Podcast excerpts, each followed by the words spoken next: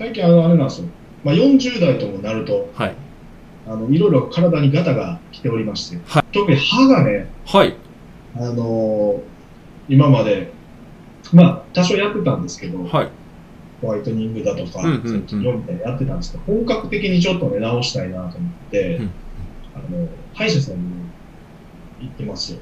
はい。そこで、もうびっくりするようなことが起こったというか、は顧客満足を取ろうと思うと、うん。っていうのはう、ん。うん。違うのかもしれないっていうのを、その歯医者さんにすごい感じたんですよ。うん。はい。今日も始まりました。レスポンスチャンネル、マーケティングコスト社長の仕事だ。ということでですね、えー今日は高木とゲストに中谷さんをお迎えして放送していきたいと思います。よろしくお願いします。お願いします。はい。ということで、またリモートに戻りましたね、そうです。ね。リモートに戻りまして、えー、まあちょっとね、感染者がこう増え増えてるみたいなのもね、こうはいありまして、はい、一旦こう、リモートにしようかというそうですね。リモートにしようかとか言ってる先週ぐらいには Q&A セッションとか言って、まあ、普通にゴリゴリ会社でライブセミナーやってたんですけどね。あ、そうなんですね。そうです、そうです、そうです。ね普通にやってたんですけど、まあちょっとあの、クライアントさんにはちょっとね、あの、映しちゃダメだろうと。何かがあってはいけないということもあり、うんリモートで収録させていただいております。ありがとうございます。はい、よろしくお願いします。ということで。最近どうですかという。最近ね、はい。最近お盆を開けて、はい、お盆明けましたね。はい、収録が 8月24ということなので、お盆明けました。はい。ですね。最近あの、あれなんですよ。まあ、40代ともなると、はい。あの、いろいろ体にガタが来ておりまして、はい。あの、若い方にはあんまりわからないかもしれないですけど、そんなことないです。今、今まあ、特に歯がね、はい。あの今まで、まあ、多少やってたんですけど、はい。ホワイトニングだとか、うんうんうんそういう治療みたいなのやってたんですけど、本格的にちょっとね、直したいなと思って、うんあの、歯医者さんに行ってますよ。なるほど、なるほど。む虫歯かなんかですか？ではなくて。虫歯とかないんですけど、うんうん。あの、歯並びとか、ああ。この、もともとちょっと銀歯とか入ってるやつを、はいきれいにしたりとかってういんうのをやろうと思って、はい。で、まあ、昔の治療した後とかも、まあ、治療して、ほそのままほったらかしにして、15年ぐらい前に治療したやつとかあるんで、うんうんそれをもう一回治療しに行こうみたいな、うんうんうんうん。悪くはないんだけど、治療しに行きたいみたいな。ああ、でなるほちょっとメンテナンスしたいなと思って、ど。はい。まあ、近くの歯医者に行ったんですけど、はい。高いんですよ。あ、その、あ治療費治療受けが。なるほど、なるほど。そうそう。ほんで、まあ、ネットとかで調べたりとか、人に聞いたりして、うん。あの治療費とか調べたりとかしてたんですよね。はい。だからその歯医者さんの割高なんですよね、なんかね。あ、他と比べても結構高めと はい。まあ、別に割高なのは良くて、うんその割高の理由がうん。あればいいなと思って、でもその歯医者さんにも、なんでこれこんな割高なんですか、まあ、しっかりした歯医者さんですよ。あのうんうん分業されてて、すごい大きな。ああ、はい。もうね、1位に3、40人いるかな、スタッフ。へえ、結構でかいですね。結構でかいんですよ。うんうんうん。結構コストかかってんなと思って、うん3 30人ぐらい多分いると思うんですけど、うんうんうん。で、まあ、こう割高である理由をね、はい。聞いたんね。そのどういう理由があるんですかって、ねうん。いろいろ言ってくれはるんですけど、はい。全然納得できる答えが返ってこなくて、うんうん別に高くてもちゃんと理由があれば、はい。して進めようと思ったんですけど、3人ぐらい人が変わって、最後になんか、あのしあの技術の専門の人とか、そのはいリーダーみたいな人来たりとか、はい。そのなんかちょっと偉いさんっぽい人出てきたりとかしたんですけど、うんうん全員の言ってることに納得できなくて、ちょっと待ってください。はい。はい。そうそれで、まあ、友達から聞いた歯医者さんにね、うんうん。距離は結構離れてるんですけど、うんまあ、ちゃんとやりたかったんで、うんあの聞きに、まあ、一回紹介してもらって行ったりとかしてたんですけどね、はい。はい。そこでもうびっくりするようなことが起こったというか、はあ、はあのね、歯医者さんです。あ、は普通のね、まあそこも結構、まあ、部員とかあるんですけど、まあ、しっかり10人から12、5人ぐらいでやってるのかなってい。う。いうん感じでだったんですけど、あのひとしきり、まあ、全部、まあ、現状確認みたいな感じで、結構いろんな検査されたんですよね。はい。口の中にある細菌はどんだけいるのかとか、ああの歯歯の状態が今どうなって、歯茎の状態がどうなってるとか、あ。うんうん。まあ、細かいところまで検査、こんな検査されたの初めてやなっていうぐらいいろいろ検査されて、はい。で、治療代について、さあ今から説明しますって言って座ったら、はいそこの院長さん出てこられて、はい。で、まあ友達の紹介で行ったんで、ちょっと違う部屋みたいな、あ院長部屋みたいなのはい。はい。はい。ですよ、まあ、まあ、ホストがこうやってるみたうんいな、うんうん。院長部屋みたいな個室に通されて、はい。で、なん一言目なんて言われたかというと、はい僕はこの検査結果を見て思うんだけど、うんうん。あの中谷さんのね、うん人生を僕が変えるから、おう。僕に任せてほしいんですよ、すべてを。ってうん。言われたんですよ。へえ。え？ってなって。で告白されたみたいな感じです。怖っと。うさん会社に何言ってんやろ、こうんうの人。んうん。はい。って思ったんですよね。うんうんうん。で、あの、後々聞いたんですけど、はいそこいいって、あんまり大きい店舗じゃないんですけど、ん全国に7万店ぐらい、あの7万円ぐらい。あの会社にあるらしいんですけど、うんうん。売り上げで58番目とか68番目とかですかね。へえ、だいぶ上の。だいぶ上ですよね。うん下に6万9900何件がつながってて、うんそこは売り上げが58とか68かなんですよ。へえ。ええと思って、でうんうん。自信満々に、いや、僕に任せてくださいって、うん中田さんの人生変えるんでって言って、うんめっちゃ笑顔で、うんハイテンションで言われたんですよ。怖。すごいですね、それでも。なんかあんまり聞かないというか、僕も歯医者さんとかね、行ったことありますけど、言われないでしょ、そんなこと。なんかね、言われないですし、はいはーいみたいな、そんな感じ。ですよねはい、これじゃあ、どこが痛いですか、うんとか、うんどういう治療方法がいいですか？みたいうな。ん。なんかこっち主体で結構やってくれるじゃなはいいですか。、はい、全然そんなことなくて。はい。で、その後に言われたのが、うん僕ちょっと歯がね、あの、受けてるんですよ。あ、下が出てるっていう。ちょっとだけ出てるんですよ。はははは。はい。でそんなきつくないんで、別にうん支障ないんで、うん、うん。あの、別にこのまま一生死んでいこうと思ってたんですよね。はい。別に、そんなに生活に支障があるわけじゃないから。うんでも、実は中谷さんと同じような状態になってる人がいたんですよね。とうん、うん、うん。で、その人はもう、サンプルで見せられたのはもう60、70ぐらいの、まあ、おじいちゃん、おっちゃんみたいなああ、はい。子で、もう歯もガタガタやし、うん、うん、あの歯も黄ばんでるし、うんあのでも受けてるんですよね。受けの受けじゃないぐらい受けてるんですよ、ね。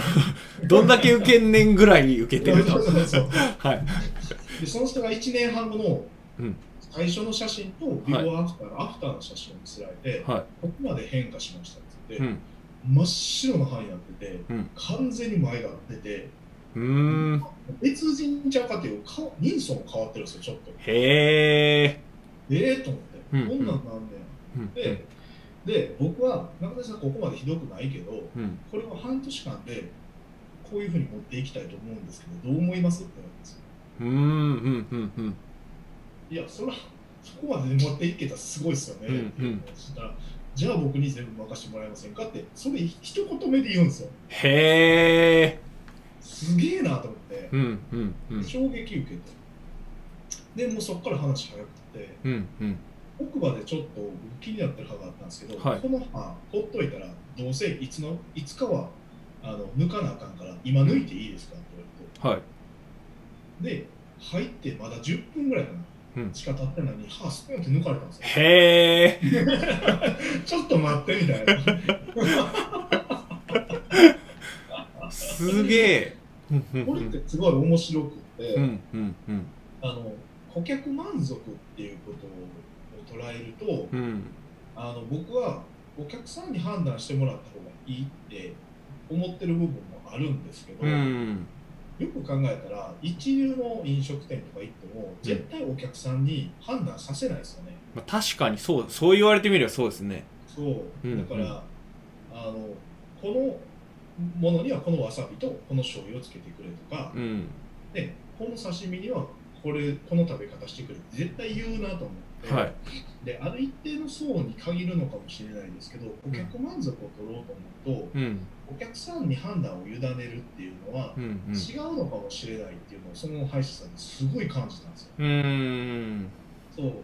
だから僕が思ったのは最終的にこの形になるんであればうん。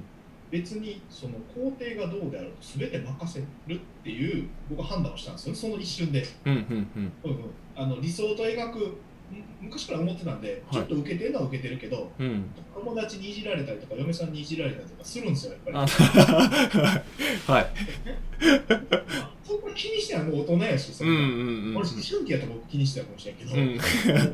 もうええおっさんですからその気にしないんですよ、うんうん。でもあのボディーブローのように気にしてるたんやなと思って。ああうんうん。本当は。うんうんうんうん。そうそう。でそうなるんやったらあ全然まあ半年間でなるんやったらもう任せたいな。うん。この時金額とか一切何も言わないですよ。いくらかかるとか。いくらかかるとかもなしで歯も抜かれるんですか？そうそうそう。へえすごくないですか？すごいっすね。すごい。いや僕に任せてくれたらこの状態にまで持っていくからうんうんでもそんなんその状態って手に入れたいと思うって言われて。はい。いや、それは入れたいでしょ。これみんな入れたいって言うんちゃいます、うん、スポーン抜かれて。そう全体像の数字を聞いてないままね、うんうんうんうんその状態で僕に2本半抜かれたんですよ。へすごいっすねそう。うんうんうんすげえなそれって、やっぱプロとして、やっぱりやった方がいいなって思ったことだったんですよね。うんうんうんだから顧客の意見を尊重して、その、まあ、他の飲者何個か行きましたけど、んどうしますかってやっぱ聞かれるんですよね。うんうん確かにで、いや、それは残したいと思いますけど、うん。残す残せるなら残したいって言うじゃないですか。うん。そしたら残す方法方向でいややりましょうって言うんですよ。うんうんけど、これ10年後にどうせ抜かなあかんから、うん。今抜きますねっていう、うん。この判断ってなかなか、うんまあ確かにそうですこねの責任感ないか、ほんまに、あめちゃくちゃアホなやつかと。とりあえず抜いてきますねみたいな まあ、まあ後から聞いたんですけど、たまたまその人が僕の共通の知り合いがね、紹介してくれて仲良くて、はい。そご飯食べに行かせてもらったんですけど、うんうん。あの1ヶ月に1週間は、今はコロナの影響で行けてないですけど、ん。海外に必ず研修しに、技術研修にし受けに行ってたんですよね。うんうん1ヶ月のうち1週間は必ず院を、あのまあ、空いてるけども、院長は治療しないで、うんうんうん。1ヶ月に1回その最新の技術を学びにう行くん研修それを12ヶ月、1年間ずっと繰り返してうんやってたりうんとか、はいあのまあ、技術もトップクラスの人たちについて、カバン持ちとして、うんおじいちゃんとかのカバン持ちとかして技術を盗んだりとかっていうのをずっとやってたらしいんですようね。んだから、絶対的な自信があると。うんうんうん確かにそうなんですよ。歯抜かれた後も全然痛くないし、麻酔の針も全く痛み感じないんですよ。へえだからめちゃくちゃ自信あるんだと思うんです。うんうんうんだから、まあ、もちろんそこまでやってるから、そのあなたの人生を変えるっていうことを言われるし、あ言えるし、うん。あの過去にね、そういう人たちいっぱいいるらしいんですよ。うんうんあの理想の形まで持っていくのに、例えば500万かかりますとか、はい。かかる人いっぱいいるらしいんですよ。うん700万とか800万かかりますみたいな言われて、うん。自分のあの相続した財産を全部歯医者さんにつぎ込みましたみたいなおばちゃんとかもね、なんかいるんですよね。はいでも、この人のあの感想のコメント見たんですけど、うんあの資産はなくなりましたが、すごく前向きな人生になって、人生が本当に変わりましたみたいなこうとを、残ってあるんですよ、そういうのが。うんうんうんうんそうだからあのそこの委員のコンセプトも人生を変える歯医者。うーんでまあ、あのマーケティングとか勉強されてないので、打ち出しとかは上手じゃないんですけど、うんそのインのコンセプトとしては、そういうコンセプトを立てているうんうん感じですよね。うんうんで、なんで、もう僕会社、会社に帰ってね、スタッフに言いましたもん。俺たちここまで言えてるかなって。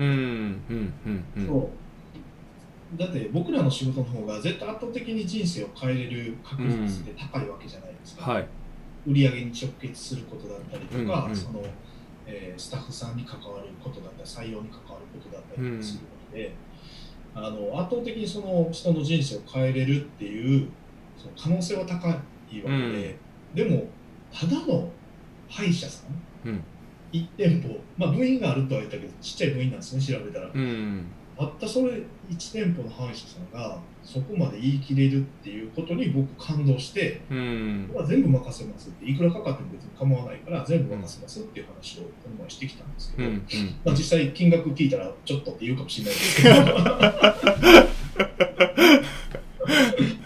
でも全てを任せれるっていう環境を整えてあげるっていうのはプロとしてすごく大事なことだなっていうなん。ですね。でやっぱりそう考えるとその歯医者さんで人生を変えるっていうコンセプトなんでうさんくさいと思うんですけど、うん、そういう自分たちの事業コンセプトとか、うん、あのまあちっちゃい会社だったら事業コンセプトとか立てずに企業ミッションになったりとかすると思うんですけど、うん、あのそこってすごく大事だなって思うんですよね。なんであのちっちゃいスモールビジネスされてる方とか、まあ、例えば一人でセールスライターさんやってる人とかでも自分たちのコンセプトとか自分のミッションみたいなものを定めずにやってる人結構多いと思うんですよ。でも歯医者さんでもやってるんですよね。うん、その人は一人と助手だけであとは受付のお姉さん一人いてこの3人チームでもおそらく同じミッションでうん、事業されると思うんですよね、うん、だから小さいからとか個人やからとか関係なくやっぱ自分たちのミッションとか事業コンセプトっていうのをクライアントに明確に伝えるものを作っておかないと、うん、あのやっぱり本当に高いだけで終わってしまうというか、うん、あのそういうための努力もしないだろうし、そのその方向に向かわないというか、いう感じがして自分たちの事業ミッションのとか企業理念みたいなものをちょっと再確認するできるようなねあのその人の出会いになったなと思って、そう。だからリーチもよく言ってみたいにその事業のミッションを作れと、うん、でそれがないとやっぱりまとまりのない組織になってしまうしどんどんどんどんブレていくっていう話をやっぱリーチもして、で人数が多ければ多いほどで目の前に事業が進めば進むほどそのミッションとかコンセプトからずれていくと。うん。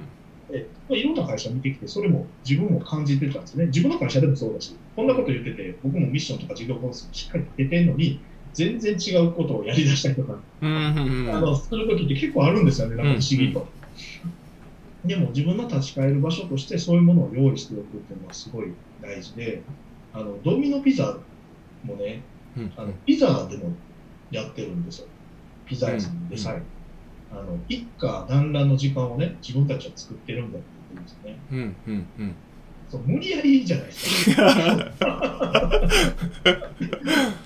ドミノピザの事業のコンセプトが一家団らんの時間を作るって、うん、別にピザなくても一家団らんの 時間は作れるんだけども、うんうん、彼らはピザを売ってるんじゃなくて、うん、そのファミリーのあのな、ね、豊かな時間を作っているっていうコンセプトで事業やってる会社と、うん、ただただピザを売ってる会社っていうのは全然違うと思うんですよね。うんうんうん、だからその辺をしっかりとあの作っていくような努力をした方がいいと思うし、それが本当に自分がやりたいこと、自分たちがやりたいこと、うん、っていうのを軸に作った方がすごいいいなと思ったっていうのがあったんですよね。うんなるほどなるほど。